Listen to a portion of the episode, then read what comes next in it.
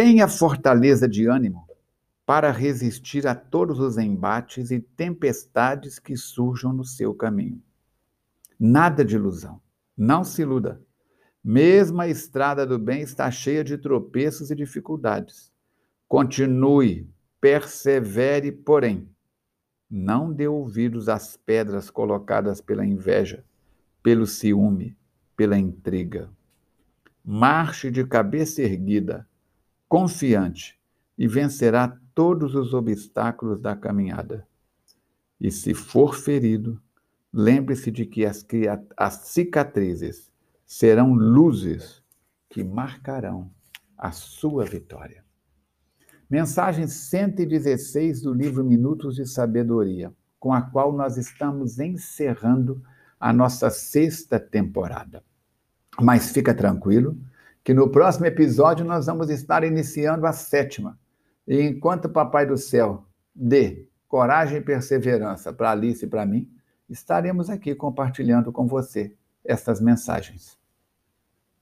Vamos então seguir para frente. Seguir com coragem e com confiança. e nós estamos fechando essa sexta temporada, que são, intitulamos de Personagens da Boa Nova. Já falamos sobre a vida de nove pessoas que conviveram com Jesus, direta ou indiretamente. E nós vamos fechar hoje com uma, uma, um personagem muito interessante. Jericó era um oásis, situada nos confins da Judéia e da Pérea. Era tradicionalmente conhecido como a cidade mais antiga da Terra, datando entre os milênios 10 e 7 antes de Cristo. O clima suave e tépido era propício a que vicejassem as palmeiras. Era considerado um paraíso de delícias, com seus roseirais extensas alamedas, pomares fartos. Várias fontes, devidamente canalizadas, levavam vida e opulência a todas as artérias da cidade, sendo o mais importante centro comercial de Israel ao tempo de Jesus. Tinha Jericó uma alfândega muito movimentada, uma coletoria. Como um grande empório do país, possuía inúmeras casas de câmbio, casas de vendas por atacado aos varejistas da região e depósitos e depósitos de mercadorias. Ali morava um judeu de nome Zaqueu, que arrematara em rasta pública a arrecadação dos tributos, tendo assinado um contrato com a autoridade romana pelo período de cinco anos além de conduzir muito bem os interesses da aduana ou coletoria, ele dirigia suas transações particulares, aumentando sua fortuna com sucessivos lucros. Desprezado pelos fariseus por transigir com os romanos e invejado pelos saduceus, provocava a cólera dos zelotes por considerarem ofensa aos brios de Israel pactuar com os agentes de César. É certo que o que mais impiedosa campanha lhe moviam eram os perdedores, os que haviam disputado a função do coletor de impostos e não a conseguiram. Zaqueu e sua mulher viviam isolados, isolados da vida social de Jericó. Quando a grande casa de família se iluminava para as festas domésticas, a prataria desfilava. O perfume do nardo se misturava ao cheiro de suaves flores e das frutas, enquanto uma orquestra enchia de sons claros as salas. Mas os convidados eram sempre e unicamente os funcionários da alfândega, os parentes de Zaqueu e um ou outro mercador. Nenhum homem importante da cidade, nem mesmo um escriba frequentava ali a casa.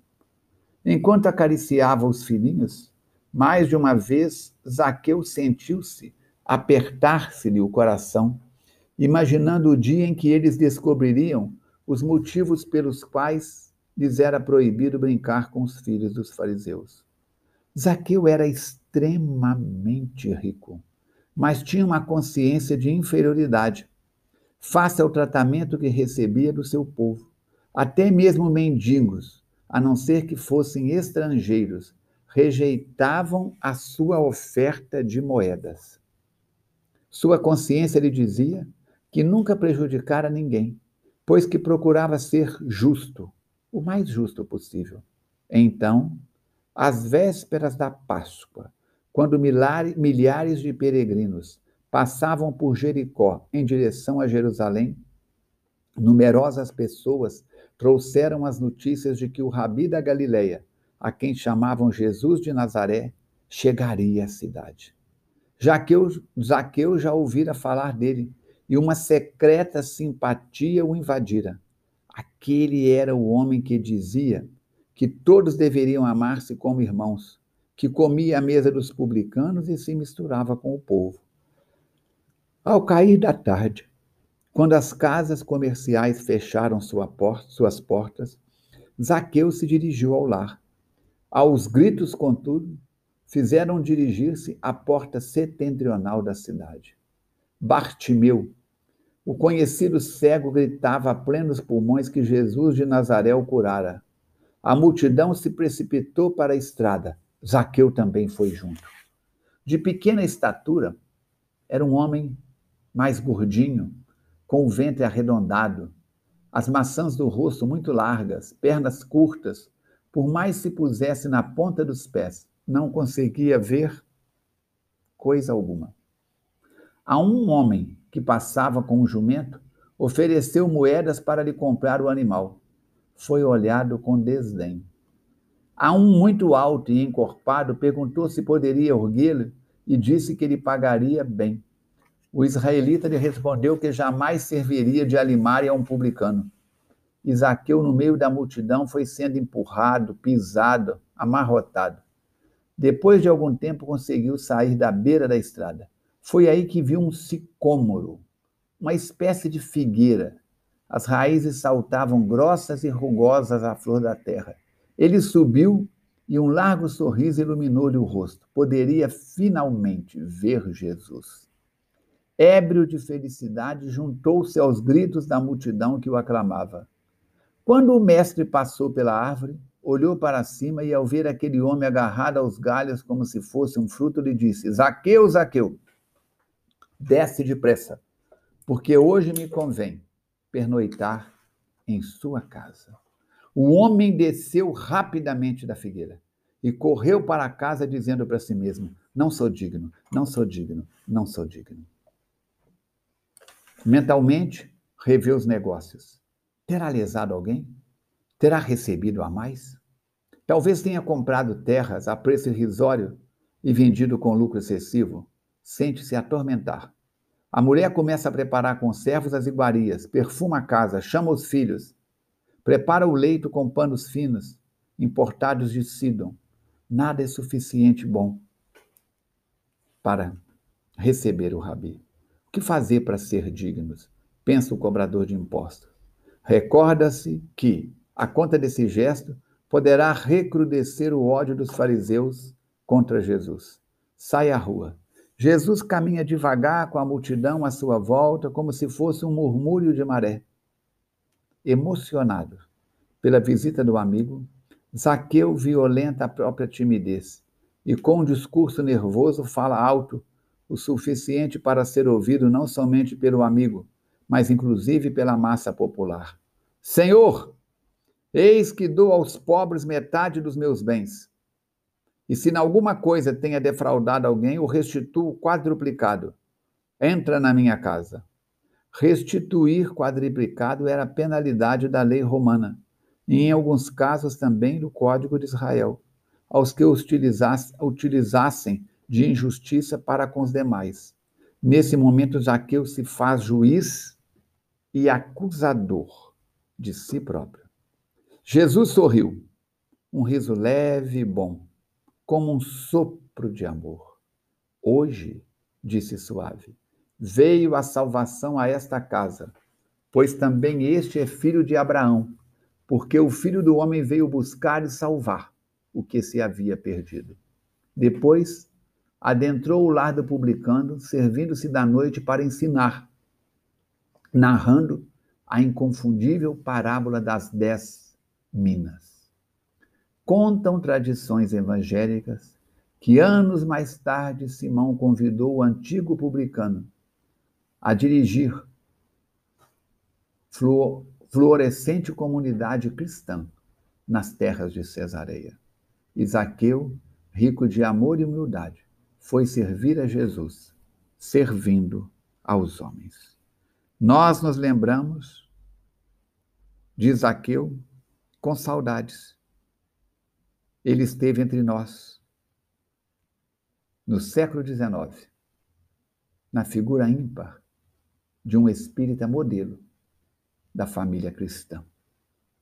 E deixou-nos o seu amor colocado através da mediunidade de vários médiuns. Tem sido o porta-voz de Jesus junto à comunidade espírita no século 20 e 21. Todos nós somos um pouco Zaqueu. Todos nós, às vezes pensamos coisas inconvenientes, às vezes fazemos coisas inconvenientes, das quais nos arrependemos. É necessário aproveitar o tempo, é necessário valorizar a vida, é necessário preparar a nossa casa para que Jesus venha morar, abrigado nos nossos sentimentos, no nosso abraço. E como ele disse aos discípulos certa vez: quem quiser ser o maior no reino dos céus, seja o servo de todos. Por isso, reclamar menos, agradecer mais e servir sempre. Agradecemos a você que nos acompanhou nestes dez episódios da sexta temporada, onde falamos de mulheres e homens, de homens e mulheres, que são os personagens da Boa Nova. Voltaremos no futuro com mais dez. Enquanto houver possibilidade, estaremos juntos, trabalhando pela nossa redenção para que possamos também, guardadas as devidas proporções, sermos os personagens da Boa Nova no século XXI. Venha participar mais da FEAC. Visite o nosso site www.feac.org. Visite o nosso Facebook Falcone Espiritismo. Visite o canal no YouTube, youtube.com/feacnet youtube.com.br Falcone Espiritismo. Assina o canal, dá um joinha, clica no dedinho, na mãozinha com o, dedo, com o polegar voltado para cima, assina o canal, clica no sininho para você ser informado quando forem postados novos episódios. Pela alegria de estarmos juntos, convidando a você a nos, a nos enviar seus dados, a cidade e o país de onde está, para que possamos saber onde estamos chegando Mande-nos suas perguntas, suas dúvidas. A partir do próximo episódio, estaremos respondendo novamente perguntas dos internautas, colaborando, participando. Juntos somos mais fortes e poderemos vencer distâncias inimagináveis. Pela sua companhia, muito obrigado. Hoje e sempre. Até o nosso próximo encontro, se Deus quiser e Ele quer.